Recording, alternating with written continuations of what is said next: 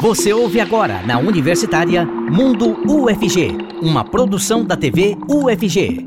Olá pessoal, e no Mundo UFG de hoje nós vamos falar sobre o início do inverno e dar dicas para você para não sofrer tanto com a falta da umidade. Vem comigo, porque o Mundo UFG já está no ar.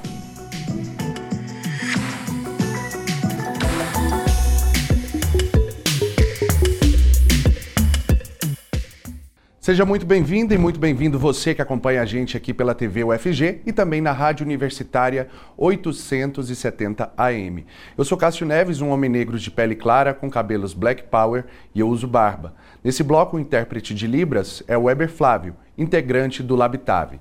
Ele se descreve como um homem branco com olhos castanhos escuros, poucos cabelos e barba cheia. E aqui comigo no estúdio a professora Juliana Ramalho, do IESA, o Instituto de Estudos Socioambientais da UFG. Ela se descreve como uma mulher de pele clara, com cabelos e olhos castanhos e ela usa óculos. Hoje está sem óculos, né, professora? Também aqui com a gente a professora Fátima Dias, do IPTESP o Instituto de Patologia Tropical e Saúde Pública da UFG. Ela se descreve como uma mulher de pele morena clara, estatura mediana, cabelos castanhos lisos e longos e olhos castanhos escuros. Seja bem-vinda. e antes da nossa entrevista, vamos conferir algumas características do inverno. Rodou. Inverno começa no dia 21 de junho e é caracterizado por temperaturas mais baixas, pelo tempo seco e pelos baixos índices de umidade no ar. Tudo isso tem a ver com a redução do aquecimento da Terra gerado pelo Sol, o que leva à falta de evaporação das águas e, por consequência, da formação de chuvas. Nessa estação, a ocorrência de nevoeiros e geadas também é muito comum principalmente nos estados localizados no centro-sul do país. Todas essas características podem se manifestar de muitas formas na natureza. As árvores perdem as folhas, o solo passa por mudanças e uma porção de flores cai ao chão. Mas e quando o assunto é o nosso corpo? Vamos conferir no programa de hoje. Muito bem, então vamos começar esse nosso bate-papo entendendo sobre o inverno que começa hoje. Vamos ficar três meses pelo menos aí, né? Aproveitando de temperaturas mais amenas. Será que vai ser essa promessa ou está diferente esse ano? Então, o nosso inverno ele é caracterizado pelas temperaturas mais amenas só no mês de junho e um pouquinho do mês de julho. Aí agosto, que ainda é inverno, e, e setembro, que é a passagem do inverno para a primavera, já são as temperaturas mais altas do ano. Olha então o nosso inverno tem essa característica. Professora, eu vou confessar para a senhora que eu amo um frio, viu? Eu gostaria que fosse assim, temperaturas bem mais baixas do que essas que a gente tem, mas infelizmente não temos. Agora, o que temos nesse inverno são preocupações com questões respiratórias, com algumas doenças que acabam chegando, né, professora? Certeza. O, o ar frio é um problema para as vias aéreas né, respiratórias. E, então, aqui a gente tem um agravante de que é seco. Né? Uhum. Porque esse frio, né, como a Juliana estava falando, na verdade, esse, o frio do sudeste e do sul, né? E para nós é só esse pouquinho aí, né? E, e passa rápido e junto com esse período, é, na verdade, vem uma seca, que é o período de estiagem, né, muito grande. Então, o nível de poeira no ar é muito grande. Uhum. Isso faz com que os pôres do sol fiquem lindos, né? Cheio de partículas. Mas para nós, para respirar e para o nosso sistema imunológico que defende aí, né, essa parte das doenças respiratórias, é mais complicado, né? O fato da gente não ter esse costume com frio também é um, um, um fator que, que agrega é, é, essa preocupação ou é realmente a poeira que é muita nesse, nesse período? Que as duas coisas, porque nós estamos assim, na verdade, se a gente for olhar quais são as estações né, na nossa região, só tem chuva e seca. Né? A gente não divide quatro estações, né? Então são alguns meses que vão de novembro até abril chovendo e depois maio até né, outubro é, fica seco. Né? Uhum. Né? E esse, essas ondas de frio que vêm já no comecinho aí de junho, normalmente, né? É, elas pegam realmente o pessoal não preparado. Né? Então, o ar frio, e esse frio é com uma oscilação de temperatura muito grande, porque na verdade você acorda com uma temperatura muito baixa, e aí isso vai mudando ao longo do dia. Quando você tem duas horas da tarde, já está um calor danado, um sol, uhum. e depois começa a cair de novo à noite, né? Então, tem que estar preparado para esses dois momentos aí do dia. A gente acaba experimentando no mesmo dia as duas sensações, e aí é preciso realmente estar preparado. Essa oscilação, ela acontece justamente por conta do, do quê? Tem a ver um pouco com a nossa posição em relação ao Equador, né? A gente não está muito longe ali do, do Equador, a gente está no meio do continente. E aí que acontece? E pela nossa posição no continente, né? A gente tem um fator chamado continentalidade, e é uma característica nossa de que quando vem o sol, aquece muito rápido e à noite resfria muito rápido também. Então é, é por isso, né? Por esses dois fatores. E aí a gente recebe muita radiação durante o dia, então vai esquentar. Nesses períodos de mudanças a gente escuta muito falar sobre o El Niño e La Niña, né? Essa, essa mudança da, da temperatura das águas. Explica um pouquinho melhor para a gente. O El Niño é um fenômeno relacionado ao aquecimento das águas do Oceano Pacífico. E o La Niña é o contrário, é o resfriamento das águas. Então, quando a gente tem o El Niño, é, esse, essa mudança na temperatura da água, ela inverte a circulação, que a gente chama de circulação da atmosfera. E aí faz com que, às vezes, num lugar onde não tinha muita chuva, passe a ter muita chuva e vice-versa. Então, agora, por exemplo, a gente está entrando num ciclo de El Ninho, que tende, né, que, por exemplo, o Nordeste vai experimentar uma seca, né, se o El Ninho se intensificar, o Sul vai chover mais, e a gente que está aqui no meio do continente também, esse efeito a gente fala que ele é um pouco incerto, mas o que a gente já sabe é que quando tem El Ninho, a gente tem uma tendência maior de ter menos chuva aqui né, na nossa região. Somente quando é El Ninho é mais intenso. Aí quando tem Laninha, acontece o que aconteceu até o início desse ano. Chove muito, né? muita chuva na região nordeste, estiagem do sul. E para nós aqui, muita chuva. E a gente tem experimentado tantas mudanças climáticas que antes não é, não aconteciam em determinados períodos, né? Outro dia eu coloquei uma roupa para secar e aí quando eu percebi estava chovendo durante a madrugada, fiquei pensando gente, mas nem chove nessa época. Então a gente tem percebido essas mudanças repentinas e que em outros períodos não aconteciam, não? Eram mais certinhos assim que teria frio, teria sol, teria chuva. Isso, mas é bom a gente lembrar, bom você ter falado isso, Cássio, porque uma característica do clima é a variabilidade. Uhum. Então acontece às vezes esses fenômenos, né, assim, bem atípicos. Então a gente tem registro de chuva aqui na região no mês de julho, de junho e é, infelizmente associado também à ocorrência do El Ninho. Então a gente pensa assim, ah, choveu em julho, junho, então ai, vai ser tranquilo, a gente vai ter um inverno menos seco, só que não todos os estudos que a gente já fez mostraram que no ano que chove, em junho, julho, depois a estiagem ela se prolonga um pouquinho mais, né? Uhum. Então isso também é parte da variabilidade do clima. Uhum. Não, não tem um padrão tão certinho como a gente go gostaria que tivesse. É verdade. É, é acostumar e, e, viver, né, professora Fátima? e tomar todos os cuidados que são necessários também para a saúde. É já preparando porque vem pela frente, porque meio que a gente já sabe o que, que vai acontecer, né? É verdade. Chegou temperatura de é, essas temperaturas assim mais altas, ou tempo seco, na verdade. O tempo está mais seco. Quais são os cuidados que, que a gente precisa ter? Então, o tempo seco tem aí várias questões, né? Quando está seco o, o, ar, ele faz com que as partículas fiquem mais tempo no ar, não se depositam facilmente. Então a gente tem poeira. Se a gente entrar nessa época que tem também as queimadas, isso aumenta as poeiras, né? Então, os micro-organismos, bactérias, vírus, também estarão suspensos no ar por mais tempo. Então, isso faz com que a gente tenha mais chance de inalar né, mais poluentes e, e mais microorganismos que podem causar as doenças respiratórias, que são bem comuns nessa época, né? A rinite, a rinite pode ser alérgica, né? É, a sinusite, a sinusite vem muitas vezes com bactérias, vírus, né? Então, isso porque esse tempo seco, ele retira um pouco da, da água, desidrata a gente, né? E a água é fundamental para o corpo, nosso, 60% do nosso corpo é água. Então, nós precisamos de água para fazer todos os líquidos corporais. Então, se você imaginar que você precisa, nas membranas que cobrem os seios nasais, fazer drenagem do muco, o muco é uma secreção que nós temos em todas as nossas mucosas para proteger a parte interna, né? do, do trato gastrointestinal, respiratório. Então, aqui nas vias aéreas, você tem esse muco produzido pela sua fossa nasal, ali na mucosa nasal nós temos o muco, e isso tem uma drenagem nos seios nasais. Então, se fica muito fácil a gente estar tá suscetível a fazer a, a, as infecções, por quê? Porque esse muco é importantíssimo para exatamente é, fazer essa captura dessas partículas que estão no ar, né? Fazer o movimento mucociliar, que esses cílios, esses pelinhos que a gente tem no nariz, extremamente importante, porque eles levam esse muco cheio dessas sujeiras para a nossa orofaringe a gente engole.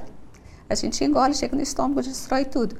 E isso protege de que vá parar no nosso pulmão. Né? Então, se isso fica ressecado e esse muco fica mais espesso e fica mais difícil essa limpeza, nós podemos contrair as infecções. E se esse sistema de limpeza não está operando né, certinho, pode inclusive atingir o pulmão e nós podemos ter uma pneumonia também. Né? Então, essa questão do ar seco para essa região das vias aéreas é né, muito importante. O controle por meio de lavagem de alto fluxo com soro é um, um, uma uma ação positiva, assim, é. para esse período? É uma ação positiva. Às vezes a gente pensa assim, nossa, o nariz está seco, eu vou lá passar uma aguinha e tal, é péssimo. Né? Não pode colocar água, né? Vai tirar mais água ainda, né? De dentro, a água desidrata ali. Então, ela precisa estar tá envolvida, né? Nas nossas secreções ali, né? E nas células, onde elas são importantes. Então, se você lava, é, é muito bom, porque se está tendo dificuldade de lavar porque o muco está muito espesso, você usando o soro fisiológico é bom. E o soro fisiológico que só tenha realmente cloreto de sódio. Isso é um sal que ele é higroscópico, ele pega a água, então vai manter a água ali na sua mucosa. Né? Então é bom lavar de manhã, lavar durante o dia se sentir que está muito seco, à noite antes de dormir. Então é muito positivo o soro fisiológico. Professor, eu só não vou falar o nome, porque senão eu revelo marcas aqui, esse não é nosso intuito. Mas tem aquelas garrafinhas que a gente aperta de um lado e sai do outro. Aquilo facilita tanto a vida da gente, principalmente é, quem tem rinite, por exemplo, que nem eu, professora. Aquilo é a salvação do dia da gente. Então é realmente indicado. É, tem, hoje tem esses frasquinhos grandes com a pontinha parecendo um bico de pato, né, grandinho assim, que uhum. você faz. E a lavagem, ela tem que ser, você inclina a cabeça para baixo e faz o spray e ele passa e vai lavando tudo para você. Às vezes as pessoas acham que tem que colocar remédio no nariz, tem que virar a cabeça para cima. Não, daí vai para os seios nasais que você não quer nada disso, você quer que limpe só a fossa nasal, né? Então faz esse movimento e lava tudo. Então hum. realmente eu também uso. É, então realmente indicado. Agora, é, três meses então de inverno. É, durante esse período, o que, que a gente é, vai experimentar durante esse ano? Já tem assim, alguma previsão se vai ser mais ameno, se vai ser mais frio em relação ao ano passado? É, as previsões né, do Instituto Nacional de Meteorologia e do Centro né, de Pesquisas em Meteorologia que, que a gente tem aí de previsão? Que o inverno seja um pouco mais ameno, ou seja, seja mais quente, né? Hum. Ameno no sentido de, para nós aqui, né? É, seria a gente falar que ia ficar mais frio, mas não. Para nós ele vai ser mais quente, a hum. umidade tende a ser mais baixa. Então vai ser um inverno um pouquinho mais sofrido. Essa é a previsão, justamente por causa da presença do El Ninho. Então as temperaturas devem ficar mais elevadas e a umidade mais baixa ainda. É, porque se no inverno já tem a característica de ser um período de mais seca, sendo mais quente, mais seco ainda, então? Não necessariamente, porque o ar mais quente, ele facilita a evaporação da água. Uhum. Só que a gente tem nesse período agora as massas de ar que vêm do sul mais frias, né? E aí esse ar é mais pesado e dificulta mais essa evaporação. É porque aí como entra a radiação aqui para nós, né? Quase não tem nuvem. Uhum. Então observem que o céu fica bem limpo, ou seja, quase não tem evaporação, quase não tem nuvem. Por isso que a umidade está muito baixa. Aí veja que lá em setembro, outubro, a gente tem a sensação de que a temperatura ficou um pouco mais ou menos, mas é por causa da chuva. Né? Então a gente precisa ter a entrada dessas massas de ar. Hum, é, menos pesadas, né, para poder ter evaporação, que não é o que acontece agora. Agora entra esse ar que vem mais pesado, ou seja, a massa de ar mesmo, né? No verão entram mais as frentes. Então, essa lógica da mais quente, mais seco, na verdade não, é o nosso imaginário, é porque como o nosso inverno é, é quente e é seco, Aí a gente acha que é por causa do calor. É, a gente pensa assim, fala quente, né? Pensa, ah, aumentou o, o, o, calor, aumentou a, aumentou a temperatura, faz com que essa evaporação aconteça mais rápido. Então, não. Não, a evaporação, ela, a gente precisa ter temperaturas mais elevadas, né? Uhum. A tendência do frio é ser mais seco do que o calor. Olha só. Então, pensa, veja lá a situação da Amazônia. Lá é muito quente e é muito úmido, né? Bem que tem aqueles corpos hídricos, né? tem os rios, tem as árvores, mas evapora muito. Então, por isso que chove muito. Aqui para nós, a gente já tem mais a presença dessas massas de ar que já vêm um pouco secas e aí ela estaciona aqui e impede a evaporação. Estamos apresentando Mundo UFG, na Universitária.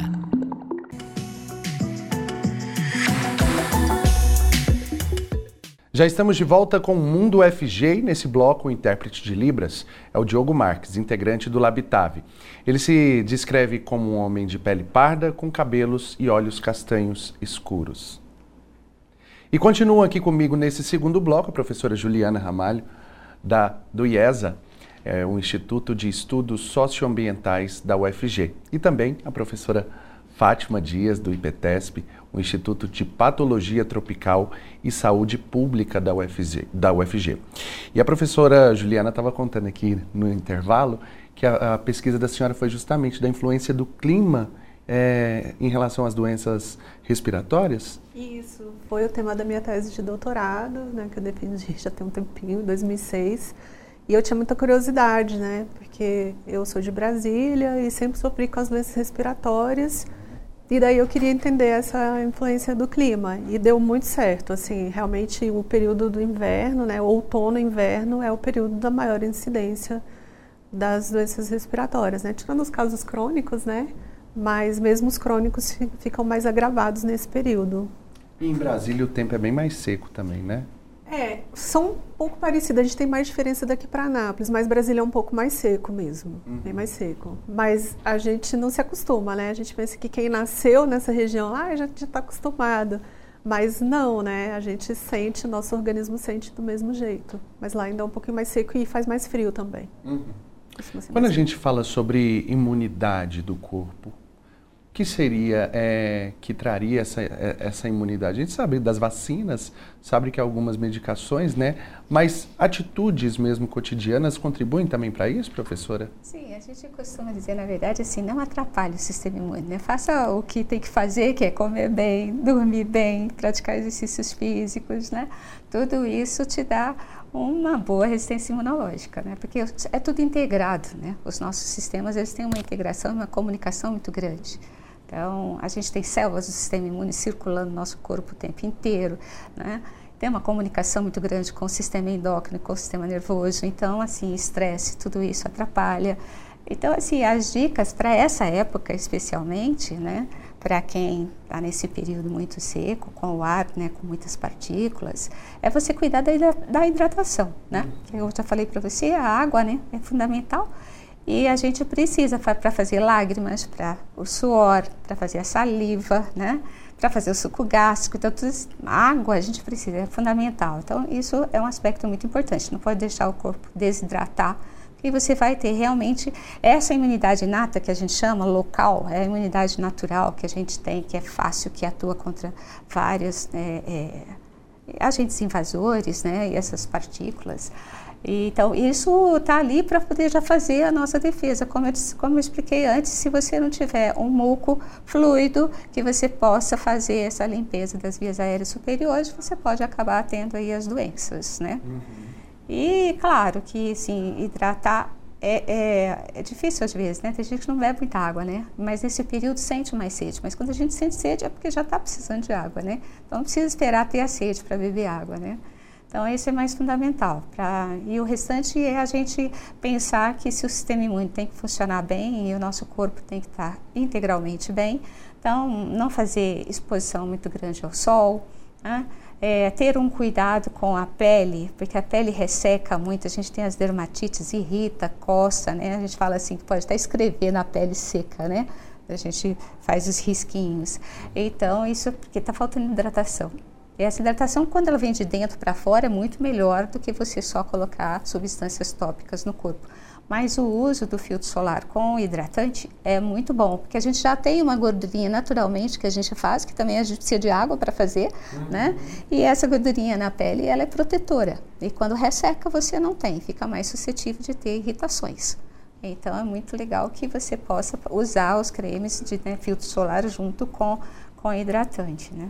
Já ouvi falar que banho com sabonete, todos os banhos com sabonete não seriam indicado. Verdade ou mito? Não, se você ficar usando demais realmente o, o sabonete, você vai estar tá retirando essa gordurinha que tem ali, né? Então a gente não recomenda muito banho com sabonete realmente não. Um banho com sabonete higiênico por dia tá, é suficiente, né? E então assim, é, para não, não ter mais ressecamento. O próprio banho em si, se ele se repete várias vezes, ele pode também causar desidratação da pele, né? E quanto mais quente, mais desidrata. Então, assim, apesar de falar, ah, tá frio, né? O chuveiro muito quente, a gente vai observar que resseca mais a pele. Quando a gente pode abaixar essa temperatura da água, hidrata melhor, né? Uhum.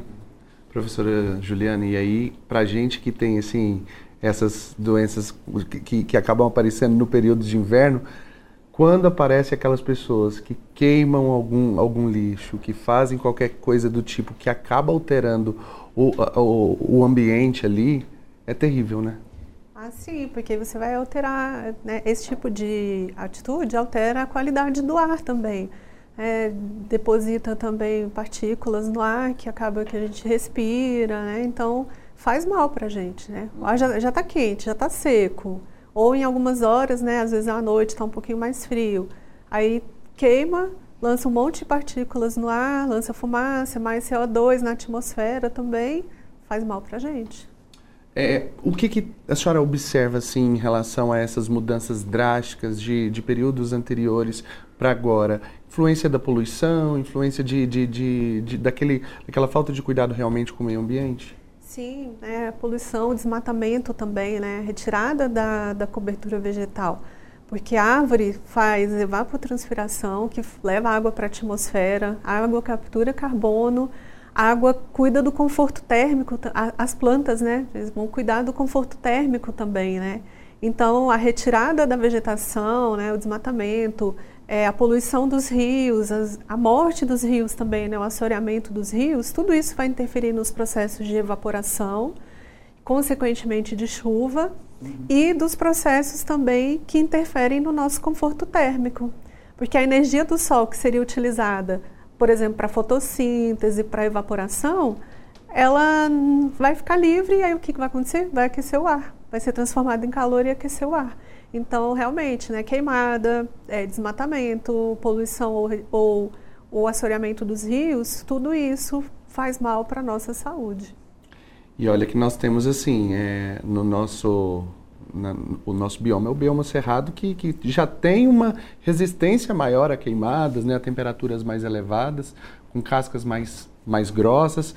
E as pessoas muitas vezes confiam nisso e acabam gerando uma degradação ainda maior, porque os animais que estão ali acabam é, também né, se degradando e tudo mais. Sim, e muito importante você ter falado nisso, Cássio, porque o Cerrado é um dos biomas mais degradados hoje do Brasil, né? As pessoas, a gente fala muito da Amazônia, mas o Cerrado está ali em segundo lugar em degradação em termos de bioma, né? É um bioma que constitucionalmente precisa ser mais protegido, porque nós somos o berço das águas. Né? Nós temos aqui importantes bacias hidrográficas, né? então a bacia de São Francisco, a própria bacia do Tocantins-Araguaia, que depois vai para o Amazonas, a bacia Platina, tudo está aqui. Então, se acabar a água do Cerrado, acaba a água do nosso país inteiro. E essa falta de cuidado com o bioma vai se refletir justamente na mudança climática, né? que as pessoas falam tanto, mas a gente não age muito para fazer alguma coisa. Então, é, realmente, o cerrado a gente precisa olhar para ele com mais cuidado, né? Cada vez que a gente tem aí é, o segundo bioma mais degradado, é um dos biomas que mais tem queimadas, né? Ultimamente a gente pega os levantamentos do MAP Biomas e ele está aí o cerrado batendo recorde de degradação. Professora Fátima, a, a, a evolução ela é muito importante. A gente sempre está tá, tá em busca de evolução, mas preocupar também com o que é natural, né? Preocupar com aquilo que a gente já tem é, para que determinadas doenças também não, não, não apareçam, porque na verdade é junto com tudo isso vem, acarretar, vem acarretando uma série de problemas e que afeta diretamente na nossa saúde, né? É, gripe, é, rinite, que são doenças mais, mais comuns nesse período. É, como fazer para fugir disso? É contar também com, com o que a ciência oferece para a gente, né? Claro, a gente não pode controlar esses viés da natureza e do tempo, mas a gente já sabe quando vai chegar essa época, então já temos que tomar mais cuidados realmente, né? Para evitar essas infecções e a transmissão delas, né? Porque acaba que você tendo essas defesas diminuídas, vai poder ter uma rinite. Tem determinadas épocas do ano, você que morou em Brasília, por exemplo, tem metade do ano com as gramas, os pólen das gramíneas estão no ar, né? Então aqui a gente vê muita flor, então tem esses pólens, para quem é alérgico é muito ruim, né? Porque é a época que está ali no ar aquilo para respirar, né? Então tem que ter os cuidados. A gente sabe que vai enfrentar isso, né? Nessa época com o ar mais seco, né? Com o ar mais poluído. Mas então é, é o que a gente comentou. Temos que hidratar porque senão nós podemos contrair essas infecções respiratórias, exatamente porque as mucosas não estão bem protegidas. Se a gente tem ressecamento nos olhos, não está fazendo a lágrima, né, essa secreçãozinha que a gente vai piscando e vai limpando a córnea, né, vai limpando a conjuntiva, aí a gente pode ter conjuntivite, né, porque resseca o olho fica ardendo, fica vermelho, tem hora de colocar um colírio com soro fisiológico para lavar, né? Então, a gente pode prevenir que isso aconteça se a gente já começa a sentir os sintomas, né? Tem dia que a gente sente, nosso olho já está ardendo hoje, né? Mais do que deveria. Então, tem que lavar, né? Realmente com soro fisiológico aí. E o nariz a mesma coisa e hidratar bastante para fazer os outros fluidos corporais para que o sistema funcione, uhum. né? Isso vai fazer com que funcione bem. Então, assim, as dicas para a gente evitar a gripe tem toda essa, essa questão pessoal de você continuar lavando bem as mãos, não colocar, evitar de colocar a mão no nariz, no olho, na boca, né? Porque é uma época que tem mais transmissão. Né? Então você já se protege um pouco fazendo isso. Né? Você tem que se proteger com bastante hidratação. É, é, claro que não é só água, você pode completar isso com suco de fruta natural ou com as frutas que têm bastante água, como melancia, melão, né? É, abacaxi. Então são muito bem-vindos nessa época, né? água de coco. Então, muito bom porque a gente vai manter né, essa hidratação correta. Então, isso são dicas pessoais que tem que realmente fazer. E do ponto de vista do ambiente, você também pode se cuidar. Durante a noite, a historinha de colocar a toalha umedecida né, na cabeceira da essa cama, né, né, Isso ela funciona. E de, e de manhã ela está sequinha, né? Você vê que já né, recatou toda a água ali. E aí, o umidificador, e esse umidificador não precisa adicionar nada nele, é água mesmo, né? Às vezes as pessoas adicionam uns olhinhos, né, para ficar com o ambiente mais perfumado, mas não precisa. Isso às vezes até para quem tem rinite é pior, né? Então é bom colocar água limpinha, natural todo dia, né? E não precisa ficar o tempo todo ele ligado, né? A gente liga um pouquinho antes de dormir. Quando vai dormir, ele fica mais umas três horas, pode desligar, né? E não pode ficar muito pertinho também, a gente deixa pelo menos um metro né, da cabeça da gente na, na no chão, né, de pertinho. Se você não tem umidificador, não tem condição de comprar, né, além da toalha, você pode colocar a bacia com água. Né?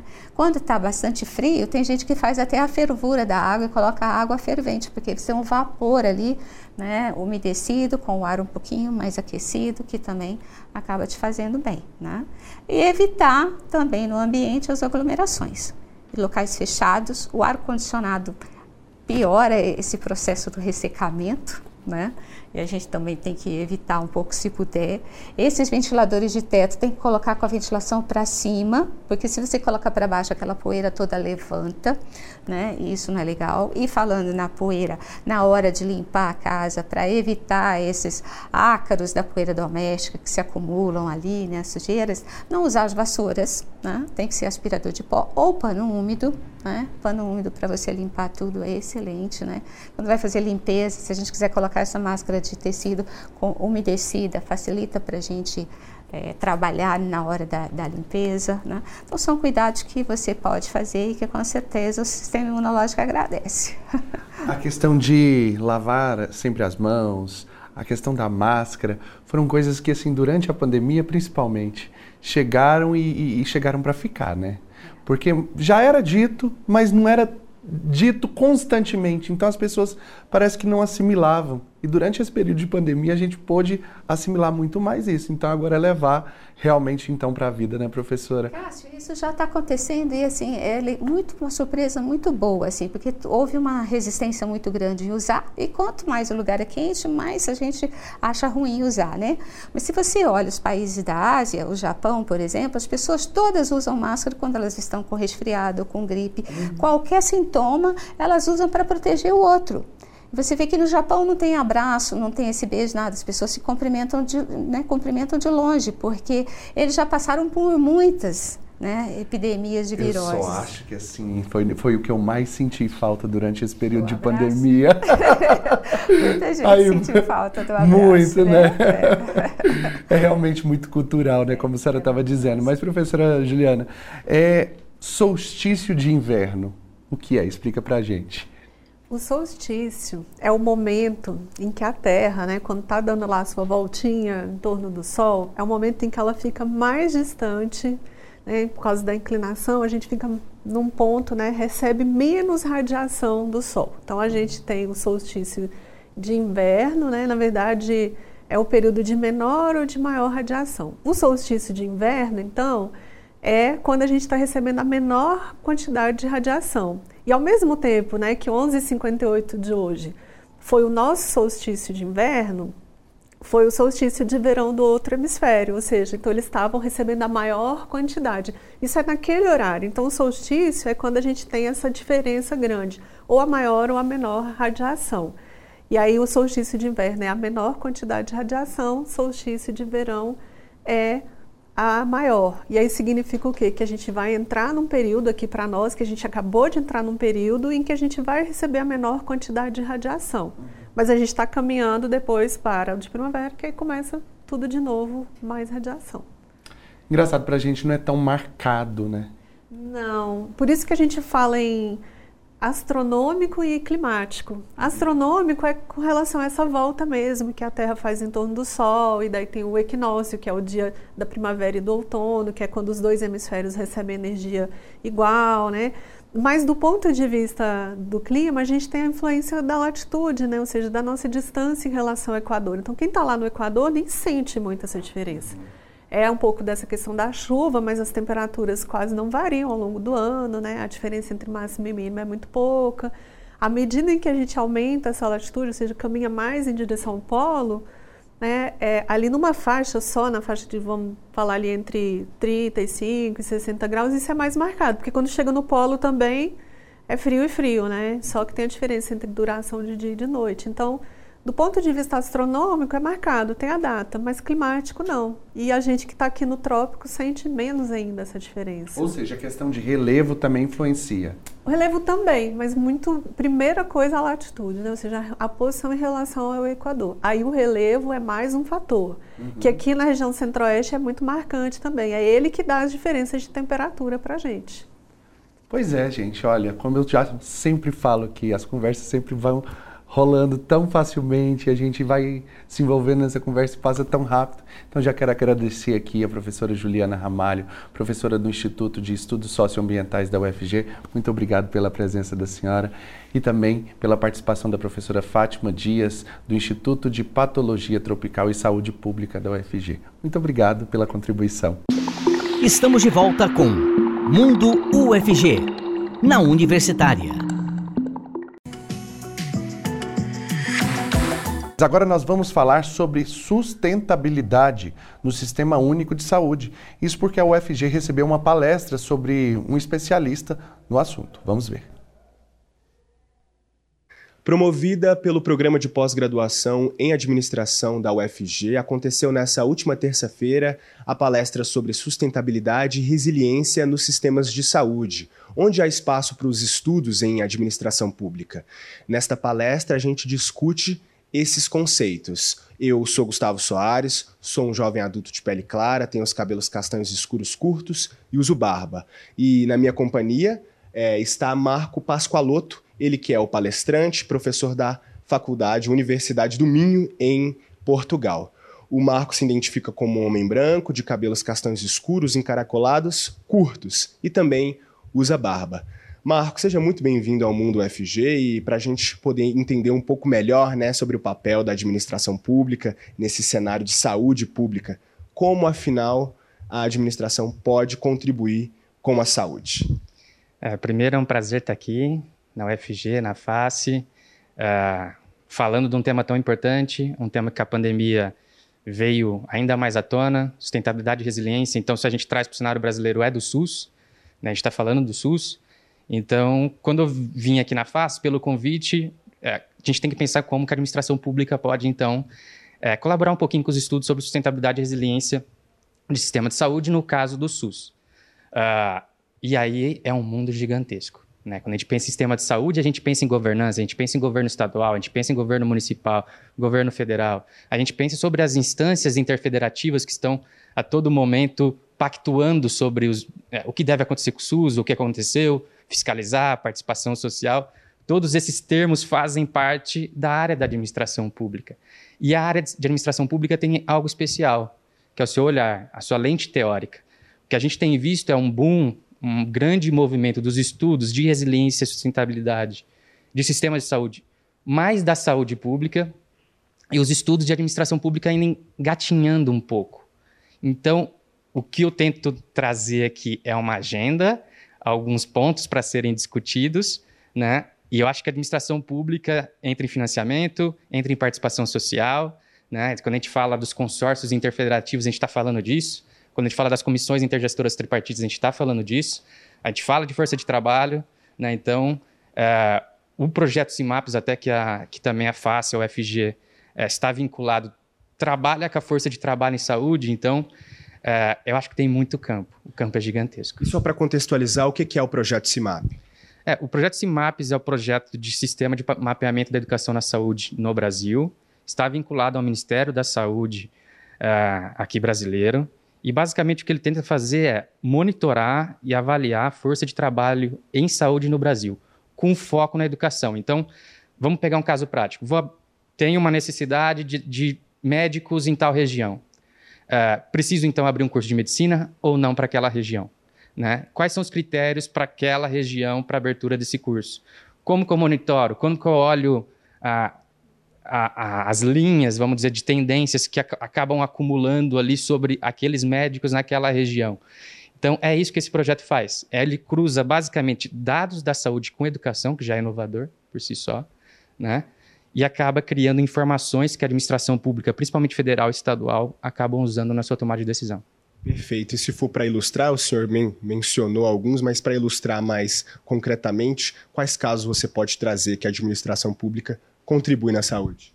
Então vamos misturar um pouco sustentabilidade, resiliência, administração pública e o projeto CIMAPS, certo?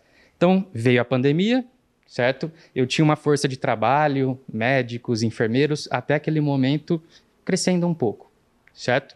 A pandemia, quando vem um choque da pandemia no sistema de saúde, ele precisa gerar mais força de trabalho rapidamente, que é o que a gente viu, certo? Uma certa adaptação das escolas de saúde para que os profissionais de saúde saíssem mais rapidamente para o campo, para atender a população em saúde.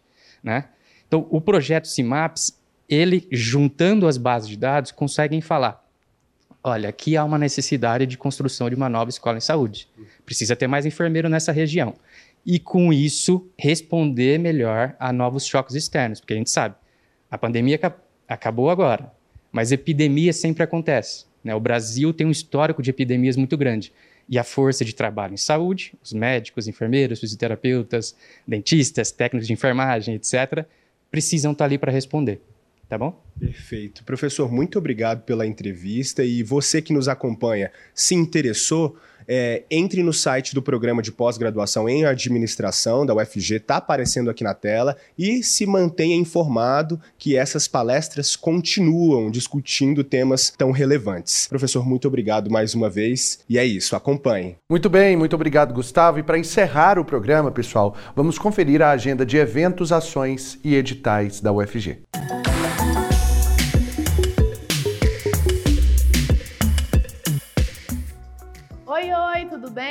A agenda UFG de hoje está começando e está repleta de oportunidades acadêmicas para você. Mas antes de qualquer coisa, eu gostaria de me apresentar. Eu sou Gabriela Diniz, uma mulher jovem, de pele clara, com cabelos longos e castanhos e estou em um corredor de um prédio da UFG com janelas de vidro ao lado. Está curioso para saber o que vem por aí? Então bora lá! Estão abertas as inscrições para o curso superior em produção cênica da Escola do Futuro em Artes Basileu França. Serão 37 vagas divididas entre o turno matutino e o turno vespertino. Uma oportunidade boa dessas você não pode perder, né? Acesse o site basileufranca.com.br para saber mais informações. E corre, viu? As inscrições terminam no dia 26 de junho. E para os interessados em cana-de-açúcar, o grupo fitotécnico de cana-de-açúcar de Goiás vai realizar a segunda reunião no dia 26 de junho e você, é claro, está convidado.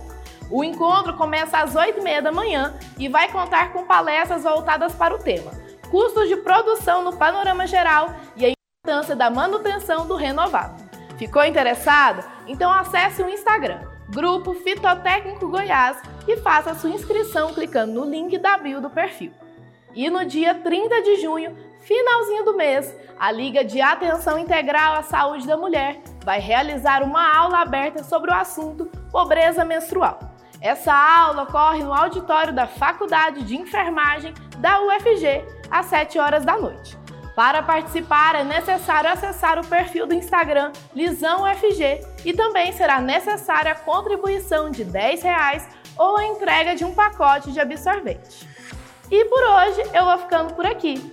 Continue acompanhando a programação da TV UFG para se manter informado e em breve nos encontramos novamente. Obrigada pela companhia e até mais. Tchau, tchau!